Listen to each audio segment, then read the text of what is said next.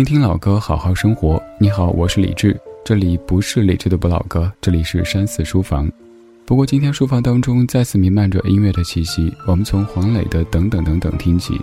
这首歌里所唱的是沈从文笔下的边城，而今天我们要读的正是沈从文的《边城》。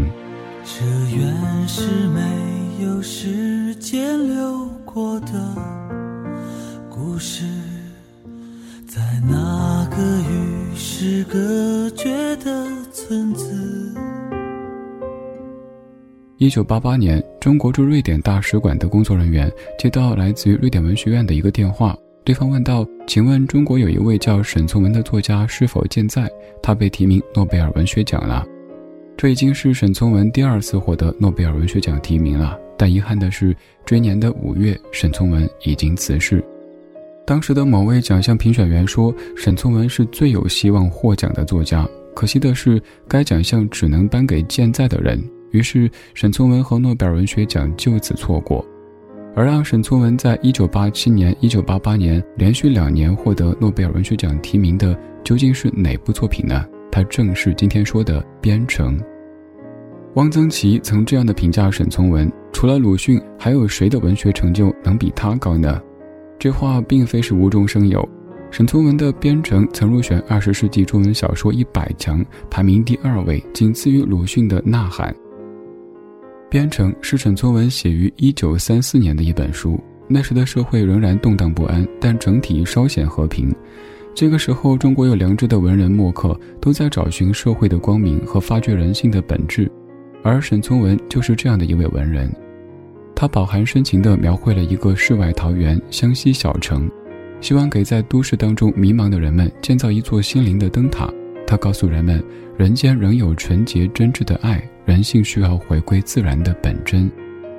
边城是指远离城市喧嚣、边缘而又宁静的小城。沈从文在离开家乡去大城市闯荡以后，对城市当中庸俗小气、自私市侩的风气和上流社会的腐朽生活十分厌恶，于是撰写本书，表达了对湘西自然风光和淳朴民风的怀念。边城的故事发生在湘西的茶洞城，西边住着靠摆渡为生的老船夫和他的孙女翠翠。城里掌管水码头的顺顺有两个贵公子，大儿子名叫天宝。二儿子名叫罗宋，兄弟二人在端午赛龙舟上先后遇见翠翠，并且一见倾心，于是决定以唱山歌的方式公平竞争。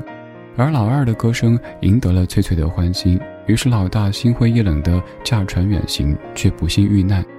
哥哥的离世给罗宋带来沉重的打击，纵然深爱着翠翠，但还是在痛苦当中选择离家远行。不久之后，爷爷也撒手人寰，留下翠翠独自孤苦的等待罗宋的归来。接下来，我们从三个方面来解读这一本《边城》。首先，对于自然之美的描写，主要展示湘西自然风光的明净清透。小说当中对环境的描写占了很大的篇幅，并且在一开始便展示了边城之美。书中写道：“由四川过湖南去，靠东有一条官路，这官路将近湘西边境，到了一个地方，名为茶洞的小山城时，有一小溪，溪边有座白色小塔，塔下住了一户单独的人家。这人家只一个老人，一个女孩子，一只黄狗。小溪流下去，绕山居流，约三里，便汇入茶洞的大河。”人若过溪，越小山走去，则只一里路就到了茶洞城边。作者短短几句话，便将老船夫和孙女翠翠的生活环境呈现在我们面前。美丽的边城，清澈的小溪，白色的小塔，机灵的黄狗，这是一幅多么美好的画面！生命与自然，人情与人性，都达到了一个和谐共处的纯美境界。边城之美，不在于壮阔，而在于美的清新和自然。那小小的篷船，那清澈见底的白河，那浓翠逼人的细竹，那一半在陆地一半悬在水中的吊脚楼，那恬静优美的山村，那桃花深处的人家，这些朴实而充满生气的景物，自然而又清丽，将湘西小城自然、原始、安静和古朴的风景展现得淋漓尽致。这般田园牧歌式的美丽世界，让人无限憧憬。沈从文为什么会把湘西写得如此美好呢？这便和沈从文的出身和经历有关。沈从文于一九零二年出生于湘川黔交界的湘西小县城凤凰，六岁时就被送进私塾，但教条刻板的读书生活使他厌倦，而凤凰城里的各式各样的鲜活的事物却总能引起他无穷的兴趣。这些幼时见闻经历都给沈从文日后的写作提供了很多灵感和帮助。十四岁时，他弃笔从军，随着部队感受到了各地的风土人情，饱览各处迷人的自然风光。在接触新文学之后，沈从文在一九二三年去北京闯荡，想考取大学却没有成功，在艰难困苦当中，开始用笔名修云韵进行创作，并开始在内心构建打磨他魂牵梦绕的湘西世界。在那个杀人不眨眼的世道里，他的内心却很柔软，总是被美好的事物所打动。在编程的题记里，沈从文自述说：“对于农人和兵士，怀了不可言说的温爱。这点感情，在我的一切作品中随处都可以看出。”沈从文后来又表白：“我要表现的本是一种人生形式，一种优美、健康、自然而又不违背人性的人生形式。”这些也许可以说明他笔下的湘西为何可以如此之美吧。也正是这样美丽的环境，才会孕育出翠翠这样纯净至善的人，才会发生如此纯美凄婉的爱情故事。作者笔下的茶洞城是一个现代版的世外桃源，这样梦幻般的环境孕育出的人物，自然也是美好的。编程当中的人际关系非常简单纯粹，没有勾心斗角和算计，只有淳朴自然、真诚相待、真挚善良的人性美和人情美。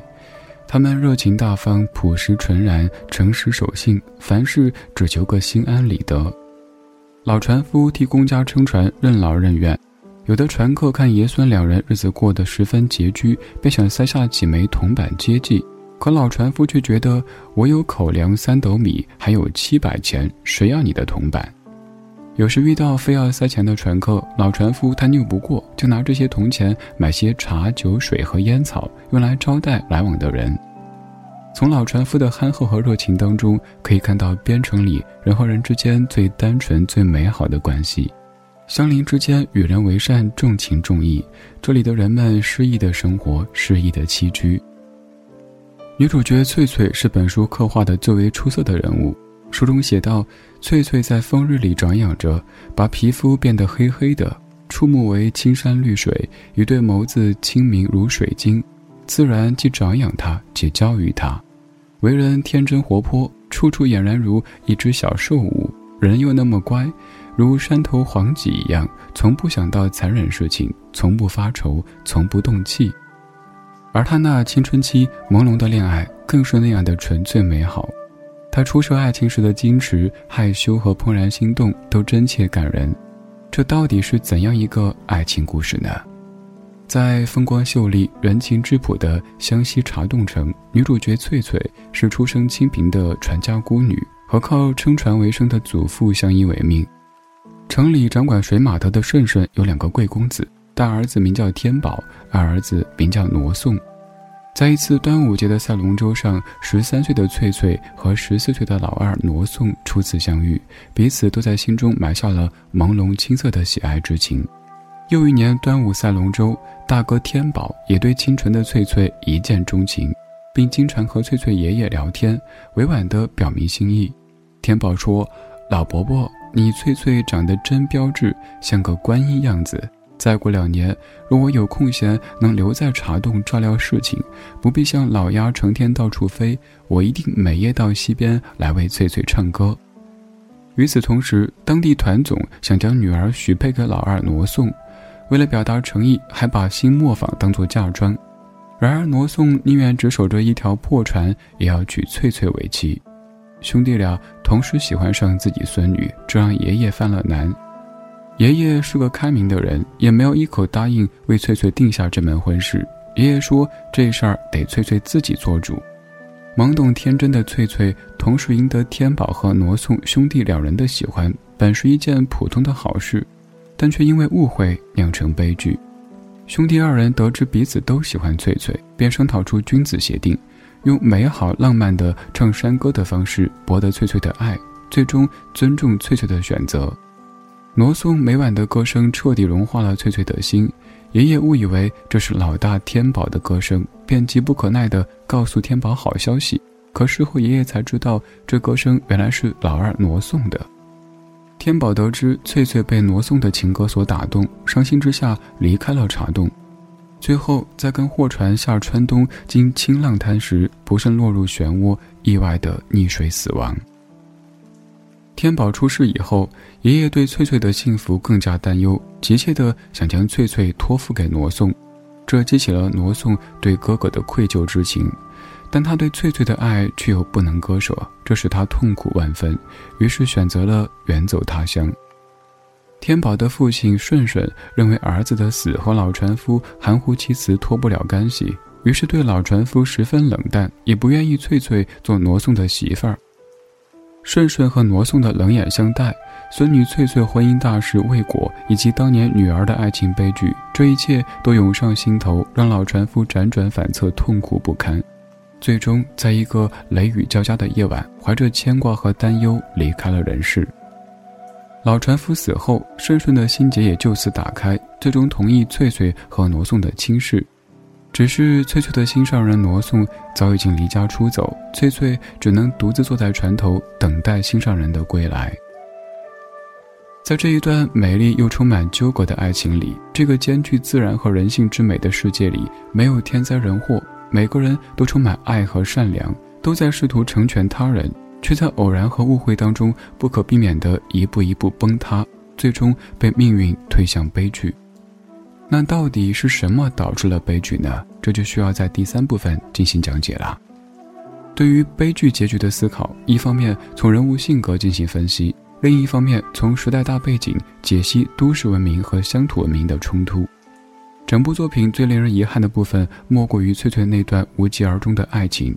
就在读者们盼望那个翠翠深爱的青年能够回到身边的时候，作者沈从文却在最后写道：“这个人也许永远不回来了，也许明天就回来。”这种结尾带着一种凄凉、哀愁、牵挂和期盼的感情，使读者为之焦虑和忧伤。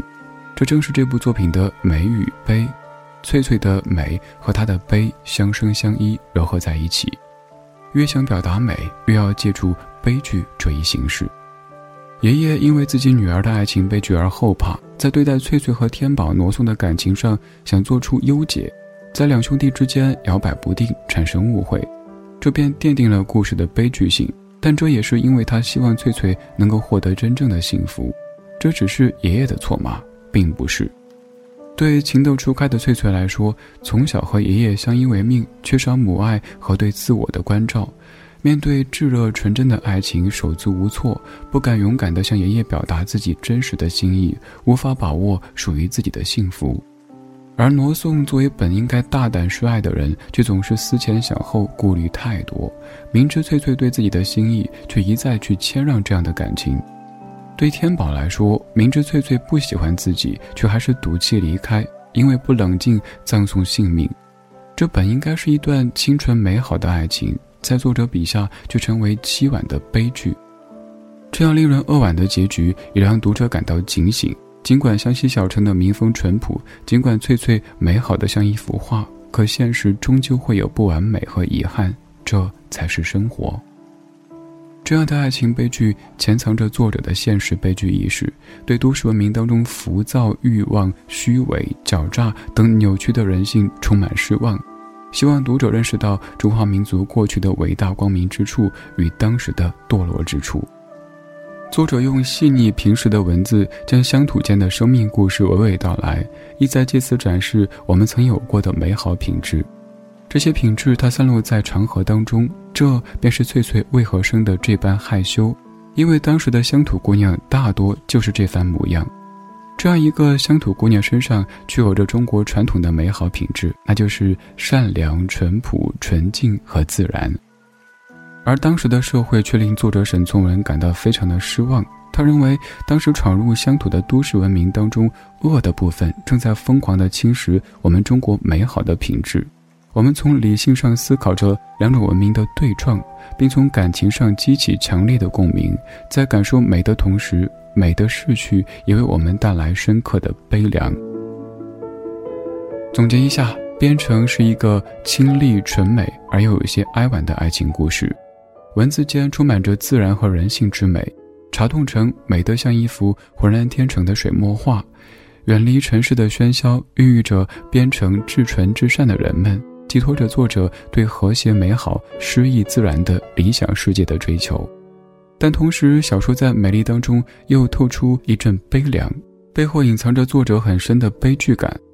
这印证了鲁迅先生那句著名的判语：“悲剧便是将美的东西撕毁给人看。”作者用极美的文笔写了一个极大的悲哀，美与悲的交融缠绵，展现的是更加深刻的人生。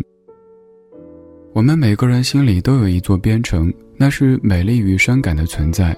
在浮躁的社会里，它是灵形的栖息之处，让我们获得一份内心的沉淀和宁静。品读这样的一本小说，不仅可以感受人性当中的纯善和美好，还可以在文字当中感受文学大师对美学的追求。好了，沈从文的《边城》就品读到这里。如果听完解读感觉意犹未尽，可以在微信搜索小程序“山寺生活”，当中可以找到这本书的纸质版，还有此前解读过的全部书籍纸质版。我是李志，这是山寺书房，下期读书会我们继续梳理见。